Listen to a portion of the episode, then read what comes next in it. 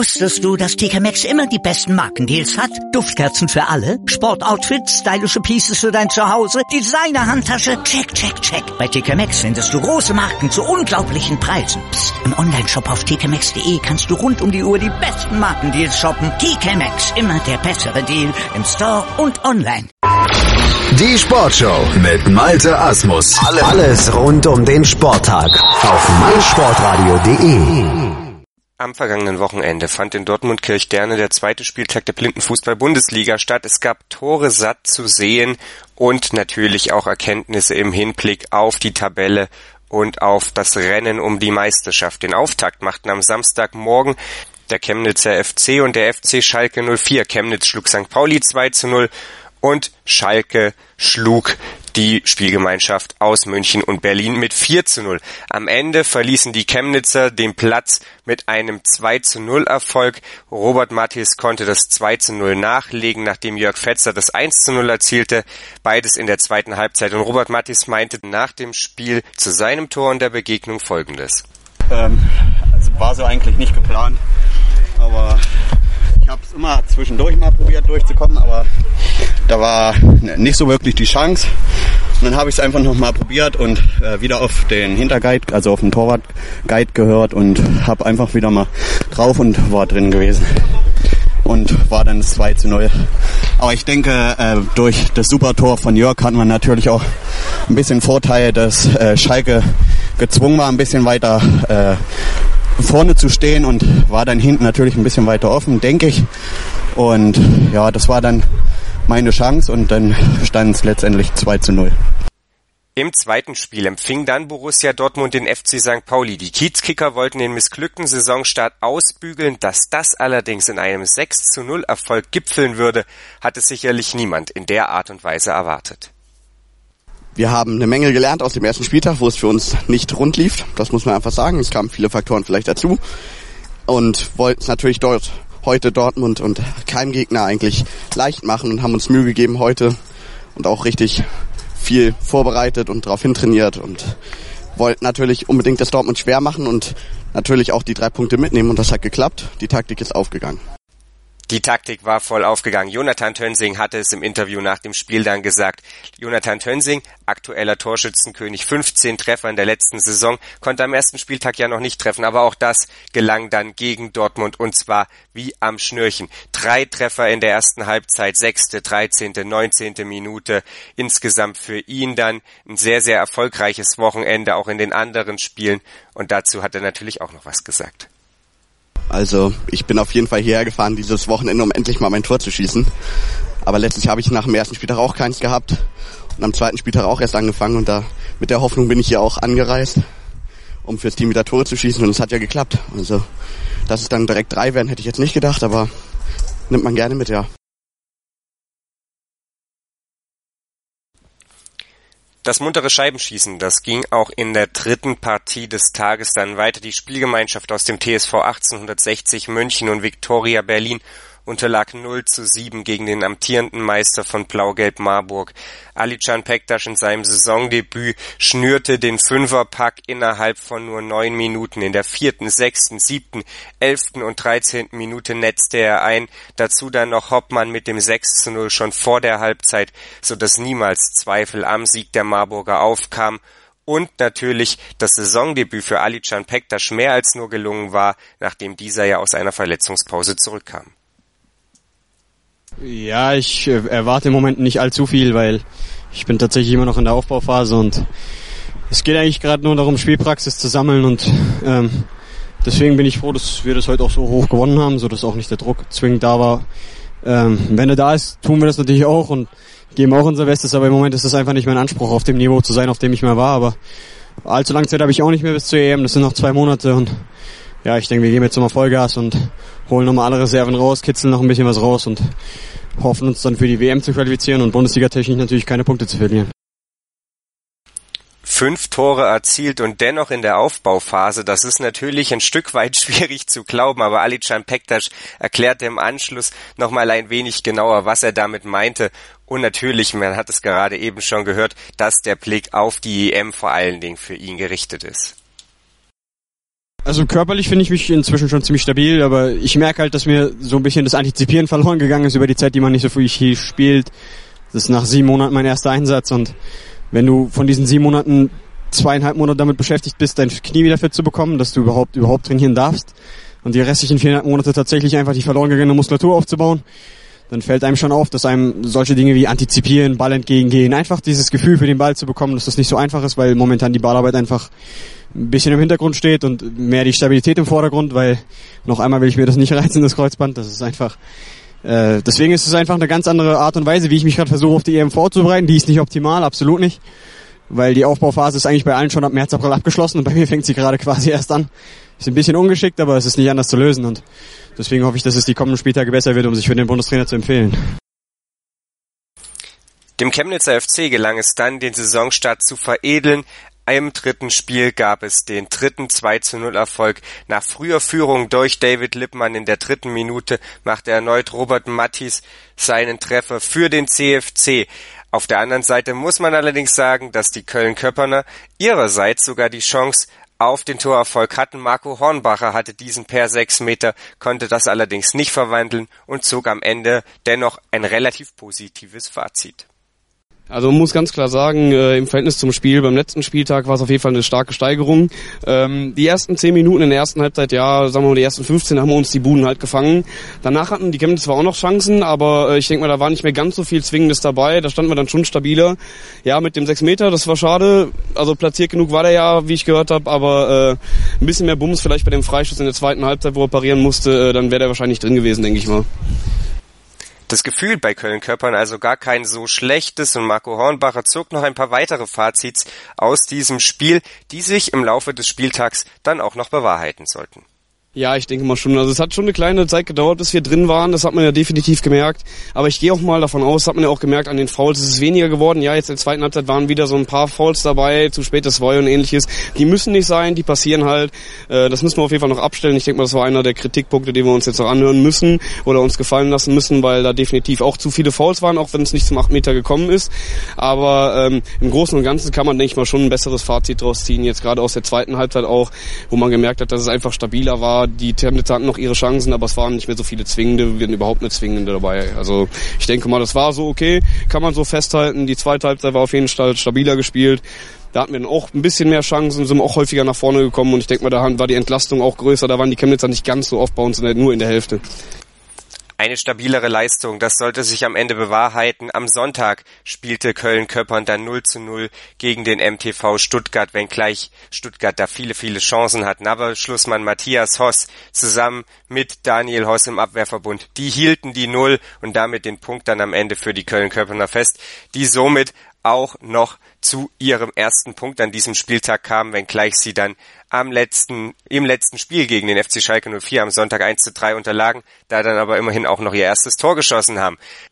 Bevor es allerdings in die Partien am Sonntag ging, da standen am Samstag noch zwei Partien auf dem Programm, und zwar das Revierderby zwischen Dortmund und dem FC Schalke 04, das am Ende die Dortmunder mit 2 zu 0 für sich entscheiden konnten. Beim Stand von 2 zu 0, da gab es allerdings eine krasse Fehlentscheidung der Schiedsrichter. Statt sechs Meter gab es die gelb-rote Karte für Hassan Koparan, für den Offensivspieler der Schalker, und damit eben auch nicht das sechste Teamfoul, das bei jedem weiteren Teamfoul zum weiteren acht Meter berechtigt hätte. Also bittere, bittere Entscheidung für die Schalker und Hüseyin Yücel, der konnte das nach dem Spiel auch nicht so richtig nachvollziehen, auch weil er nicht so wirklich wusste, was denn überhaupt gepfiffen wurde.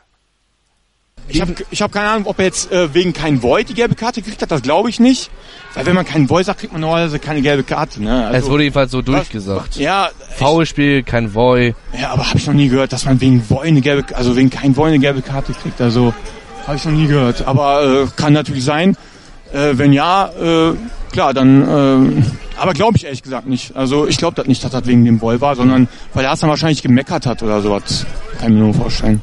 Am Ende war es wohl eine angebliche Grätsche von Hassan Koparan, die ihn dann den Platzverweis beschert hat.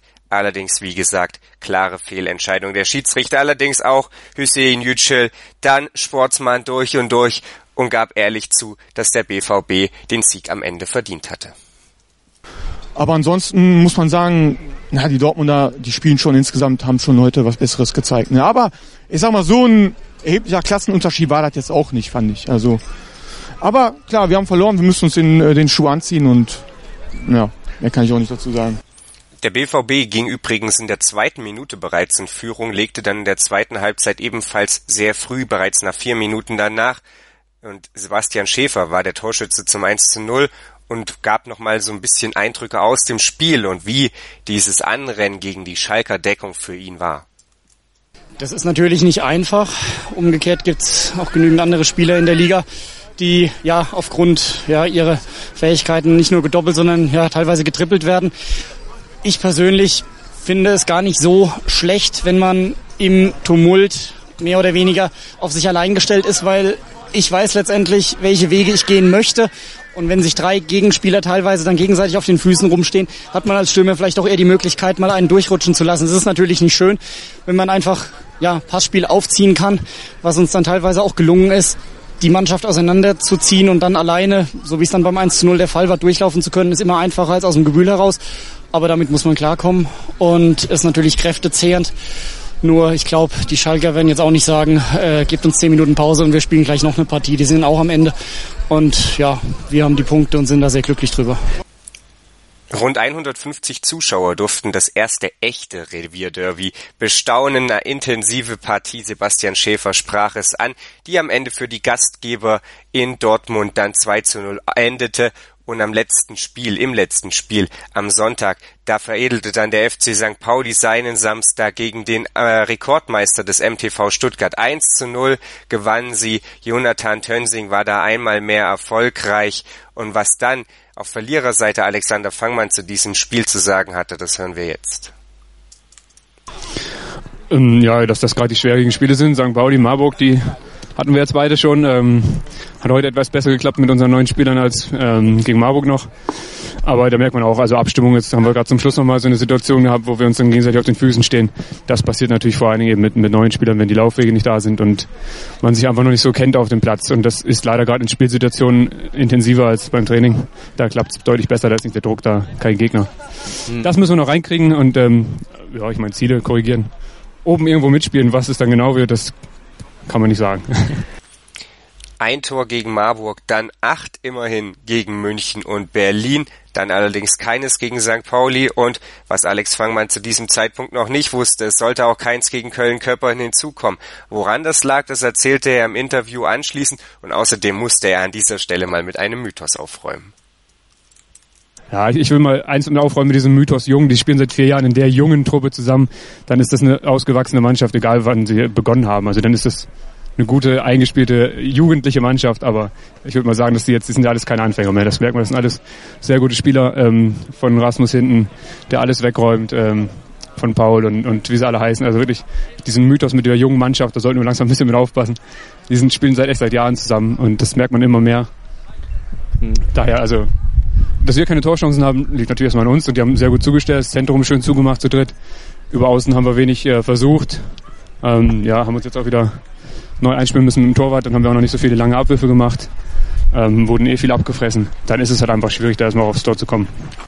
0 zu 0 dann also am Sonntag zwischen dem MTV Stuttgart und der Spielgemeinschaft aus Köln und Köppern. Darüber hinaus noch vier weitere Partien. Der FC St. Pauli, der fiedelte dann München und Berlin die Spielgemeinschaft mit 9 zu 0 ab 6 zu 0 bereits zur Halbzeit. Fünf Tore durch Jonathan Tönsing, der im Duell der Torschützen mit Ali Can Pektas dann wieder davonzog. Außerdem unterlag der Gastgeber Borussia Dortmund gegen Blau-Gelb Marburg mit 3 zu 0. Pektas dann also auch hier wieder erfolgreich. Zwei Tore von ihm, sieben jetzt insgesamt neun von Tönsing und Dortmund mit ja, zwar gewonnenem Revierderby, allerdings ordentlichen Rückschlägen im Hinblick auf die Meisterschaft. Im letzten Spiel Teutonia Köppern PSV Köln die Spielgemeinschaft dann mit 1 zu 3 unterlegen gegen den FC Schalke 04, der Schadensbegrenzung dann betrieb im letzten Spiel und am allerersten ja, oder am Morgen des Sonntags, dann im ersten Spiel, das Duell der beiden ungeschlagenen Mannschaften. Blau-Gelb Marburg gegen den Chemnitzer FC. was der Chemnitzer FC leisten musste, damit es da erfolgreich wurde, das wusste David Lippmann schon am Tag zuvor. Naja, wir wissen, dass ähm, ja, dass das unsere Leistung von heute nicht reicht morgen. Das war heute nicht ganz so stark vielleicht. Also wir hatten viele Chancen, haben daraus nicht viel gemacht.